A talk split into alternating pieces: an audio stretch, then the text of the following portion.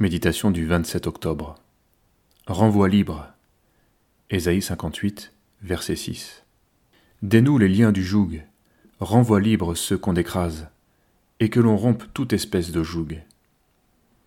De multiples jougs pèsent sur les hommes, et le croyant n'en est pas exempt.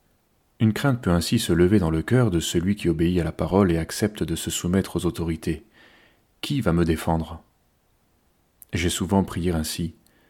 Seigneur, délivre-moi de l'oppression des hommes et de la crainte qu'ils m'inspirent. À la mort de mon père, l'ancien qui faisait figure d'autorité, et à qui je me devais d'obéir, n'avait pas tout à fait la même vision que moi.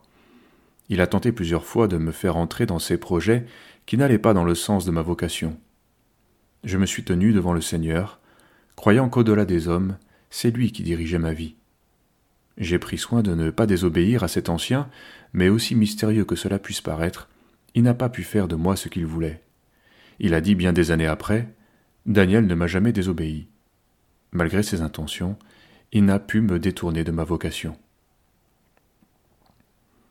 Non seulement le Seigneur conduit celui qui accepte cette dépendance, mais il fait de lui un instrument pour libérer les âmes. Les hommes sont soumis à bien des esclavages qui peuvent revêtir des formes diverses principes, passions, angoisses, tout ce qui triomphe de nous. Et le chrétien, en voulant aider son prochain, peut encore faire peser sur lui un joug en lui imposant d'être et d'agir selon ses critères qui lui semblent bons. Son aide n'est plus alors un service. Elle produit une tension plutôt qu'un réconfort. Nous sommes appelés à enseigner une parole libératrice qui n'est pas contrainte. Même le principe de la dîme peut être vécu comme un joug. Pourtant, le Deutéronome invite à consommer les dîmes devant le Seigneur dans un festin avec l'étranger et les Lévites.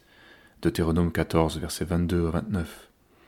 Il ne s'agit donc pas d'argent à déposer dans le tronc. Dire cela, c'est risquer de voir les dons baisser. Nous avons pourtant expérimenté l'inverse dans notre mission. Nous y voyons la confirmation qu'aucun joug ne doit peser sur les consciences, car le Seigneur n'agit pas ainsi. Le Nouveau Testament ne parle jamais de dîmes, mais plutôt de libéralité, de générosité, dans le don, de sorte que chacun est libre de son don. Alors nous comprenons que libérer est une bénédiction, tandis que contraindre appauvrit. C'est de bon cœur, et non sous la contrainte, que nous sommes appelés à obéir à la parole.